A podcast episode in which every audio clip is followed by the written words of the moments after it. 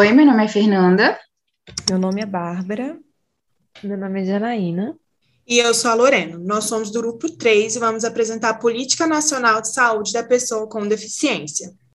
No que se refere às políticas públicas das pessoas com deficiência, elas auxiliam na concretização dos direitos fundamentais, na inclusão e integração social. O objetivo geral dessa política pública é possibilitar a inclusão, ampliar o acesso ao atendimento, às instituições e também aos serviços.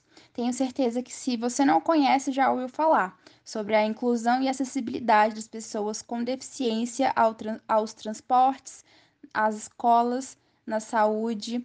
Então, além de possibilitar essa inclusão, essa política também visa qualificar esses atendimentos. Outro objetivo geral é promover a vinculação entre os pontos de atendimento e garantir a integração dessas pessoas a esses pontos de atendimento, de acordo com o território. Então, ali, é, essa pessoa será direcionada para a unidade, né, na localidade mais próxima ali na região em que ela mora.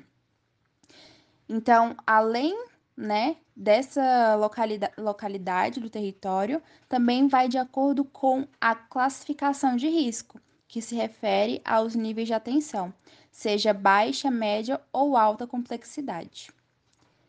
Agora, em relação aos objetivos específicos, nós podemos citar a busca por promover cuidados de saúde na área de reabilitação, desenvolver áreas de prevenção, porque muitas das deficiências elas podem ser evitadas com a identificação precoce e com o acompanhamento, é, seja lá no pré-natal, pós-natal, na infância, adolescência e vida adulta, ou com a participação nas campanhas de imunização.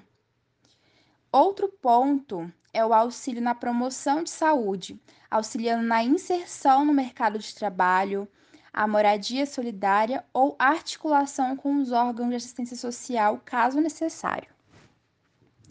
Como o nome já diz, essa política pública ela é especificamente para as pessoas com deficiência, seja qual for o tipo.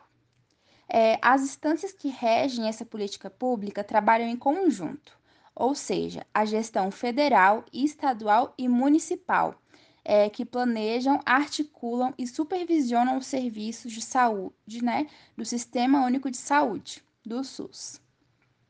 Um exemplo que a gente pode citar aqui é o Conselho Nacional de Saúde, que apesar de estar vinculado com o Ministério, ele é composto por representantes da sociedade, entre eles trabalhadores, servidores de saúde, usuários e gestores do SUS. Então, o objetivo é garantir que as diretrizes, normas e regras do SUS sejam cumpridas. Aqui, com essa política pública, depois dessa apresentação que eu fiz brevemente aqui, nós podemos perceber que é, os princípios né, que regem o SUS de universalidade, integralidade e equidade estão presentes nessa política pública.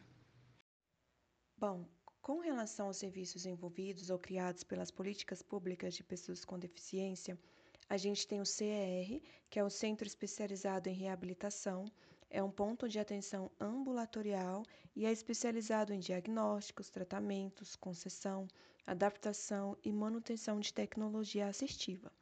E ele é organizado a partir da junção de no mínimo duas modalidades de reabilitação, que são auditiva, física, intelectual e visual. É, o CR está organizado em CR2, 3 e 4. No CR2 é composto por dois serviços. No CR3 é composto por três serviços. E no CR4 é composto por quatro ou mais serviços. Bom, é, no que se refere às diretrizes da Política Nacional de Saúde da Pessoa com Deficiência, a gente tem a promoção da qualidade de vida, assistência integral à saúde, prevenção de doenças, ampliação e fortalecimento dos serviços de atenção à pessoa com deficiência e capacitação de recursos humanos.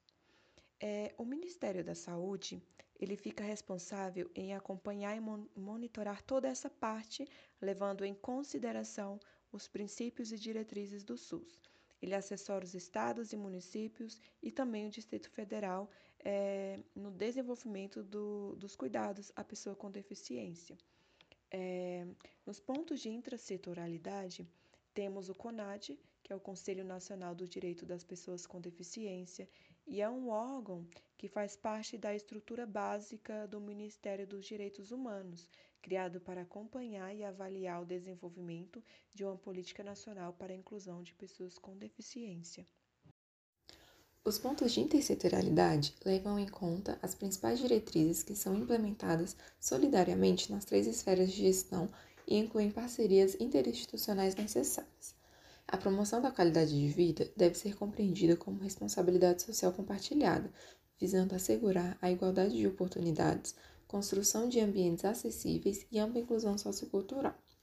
A saúde deve unir esforços a outras áreas para atuação potencializada é fundamental que haja uma interlocução entre as redes de reabilitação, os NASF, considerando suas ações em reabilitação, e o atendimento em reabilitação nos serviços especializados, sendo ele ambulatorial e hospitalar, onde é fundamental a comunicação com as ações de promoção à saúde, prevenção de agravos e deficiências e reabilitação das UBSs, integrando todos eles em uma rede de assistência.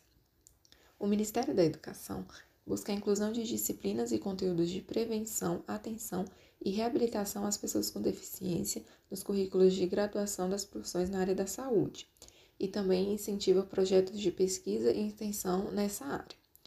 Os serviços de atenção à pessoa com deficiência se organizam como uma rede de cuidados de forma descentralizada, intersetorial e participativa, tendo as unidades básicas de saúde como porta de entrada para as ações de prevenção e para as intercorrências gerais de saúde da população com deficiência. A rede de cuidados da saúde da pessoa com deficiência conta com mecanismos de financiamento para custeio e estruturação de serviços de reabilitação. Em 2012, foi criado o Programa Nacional de Apoio à Atenção da Saúde da Pessoa com Deficiência, que tem como objetivo captar e canalizar recursos destinados a estimular e desenvolver ações de promoção à saúde reabilitação e habilitação, fortalecer a Política Nacional de Saúde da Pessoa com Deficiência no âmbito do SUS e ampliar e qualificar o acesso ao atendimento integral às pessoas com deficiência no campo da reabilitação. São atribuições dos gestores do SUS, de acordo com as suas respectivas competências, criar condições e atuar de modo que possibilite o alcance dos propósitos dessa política, que são de reabilitar a pessoa portadora de deficiência na sua capacidade funcional e no seu desempenho humano, contribuindo para sua inclusão plena em todas as esferas da vida social. A implementação dessa política nacional está pautada em processo de acompanhamento e avaliação permanente que permite seu contínuo aperfeiçoamento a partir das necessidades que são levantadas e indicadas na prática. Para o desenvolvimento desse processo, são definidos indicadores e parâmetros específicos que, quando aliados aos dados e às informações que são geradas pela avaliação dos planos, dos programas, dos projetos e das atividades dessa política, possibilitam que se, conheça, que se conheça o grau de alcance do propósito e também o impacto sobre a qualidade de vida das pessoas portadoras de deficiência. A prática da inclusão social vem aos poucos substituindo a prática da integração social, porque parte do princípio de que para inserir todas as pessoas, a sociedade deve ser modificada, de modo a atender a necessidade de todos os seus membros. Uma sociedade inclusiva, ela não admite preconceitos, discriminações, barreiras sociais, culturais e nem pessoais. Nesse sentido, a inclusão social dessas pessoas portadoras de deficiência significa possibilitar a elas, respeitando as necessidades próprias da sua condição, o acesso aos serviços públicos, aos bens culturais e aos produtos decorrentes do avanço social, político, econômico e tecnológico dessa sociedade.